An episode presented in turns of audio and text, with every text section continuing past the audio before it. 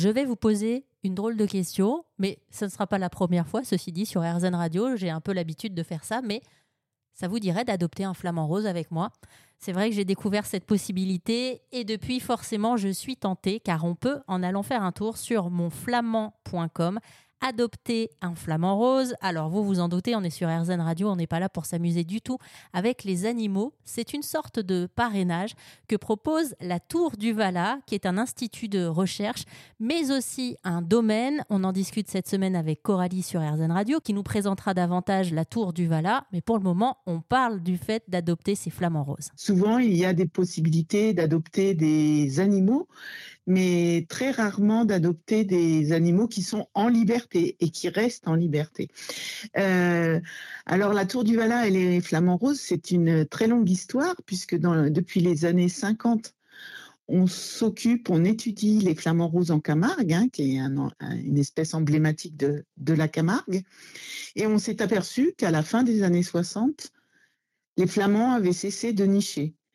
Alors, euh, du fait d'avoir étudié quand même déjà depuis euh, pratiquement 20 ans ces oiseaux, on, comprenait assez facilement pourquoi ils avaient cessé de nicher. C'est en fait, les flamands sont des oiseaux qui sont assez peureux et qui ont besoin de nicher sur des, sur des îlots, donc des morceaux de terre entourés d'eau. Hein. Et pourquoi? Parce que ça les protège des prédateurs.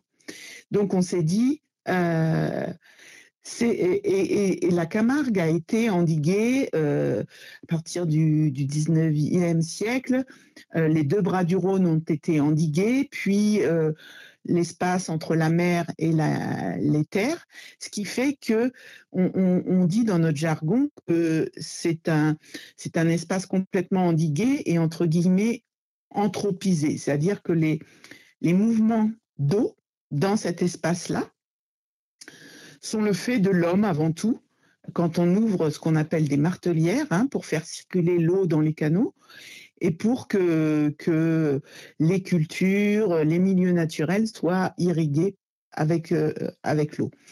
Et donc on s'est dit, euh, il n'y a plus de formation d'îlots naturels euh, puisqu'il y a endiguement. Et donc, il convient de créer des îlots artificiels qui permettraient d'accueillir de nouveau ces oiseaux avec les conditions de sécurité nécessaires à ces oiseaux. C'est ce qui s'est passé dans les années 70, en 70, avec les salins du Midi, le parc, le WWF. On a souhaité euh, créer un îlot artificiel au milieu des salins, donc euh, de, l'exploitation salinière.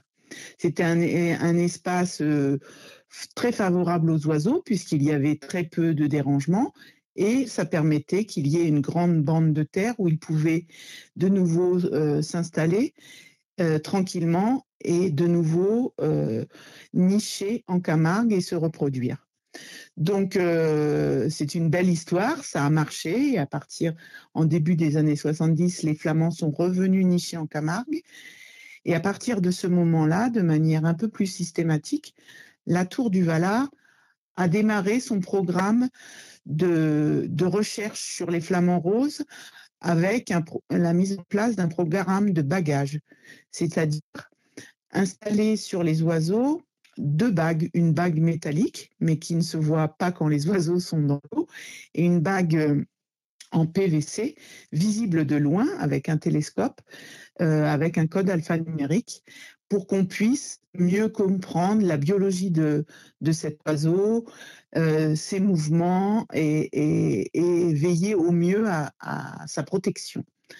Et donc, euh, un peu plus tard, on s'est dit, mais pourquoi pas proposer au grand public de suivre ces oiseaux, hein, qui sont bien sûr repartis dans la nature vivre leur vie et qui, dont on a des nouvelles grâce à un réseau d'observateurs à l'échelle du pourtour méditerranéen, c'est-à-dire euh, ce soit des ONG ou des observateurs individuels qui vont noter à chaque fois qu'ils voient un flamand et une bague et qui vont nous les transmettre pour qu'on mette ça dans une énorme base de données hein, qui aujourd'hui euh, est riche de plus de 900 000 données et qui nous permet de reconstituer un historique de vie de, ces flamands et de mieux comprendre leur, leur comportement.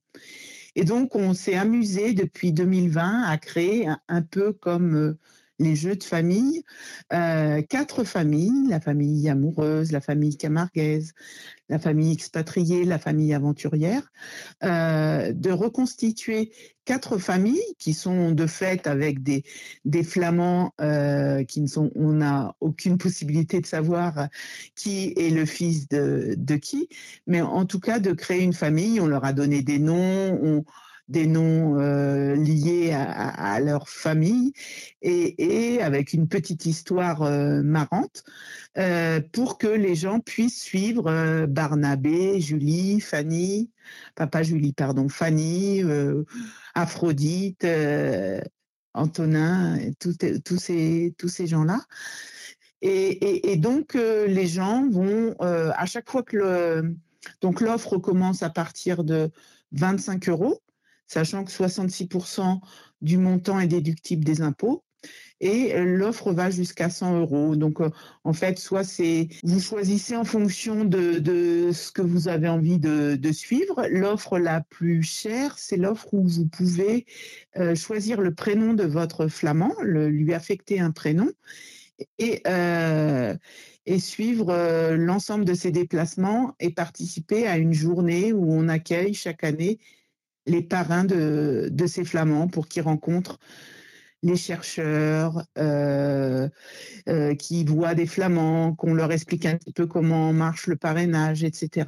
Donc c'est aussi une occasion de, soutenir avant tout le programme euh, Flamand Rose, les gens qui travaillent, les études, les observateurs, et de, de, contribuer à la préservation et la meilleure connaissance des flamands. Et c'est aussi l'occasion pour les gens qui parrainent de recevoir donc un certain nombre d'informations concernant le flamand, qu'ils ont parrainé, mais également recevoir une petite gazette, une petite newsletter euh, où on, évoque un certain nombre d'éléments sur, euh, sur les flamands en général, des choses insolites.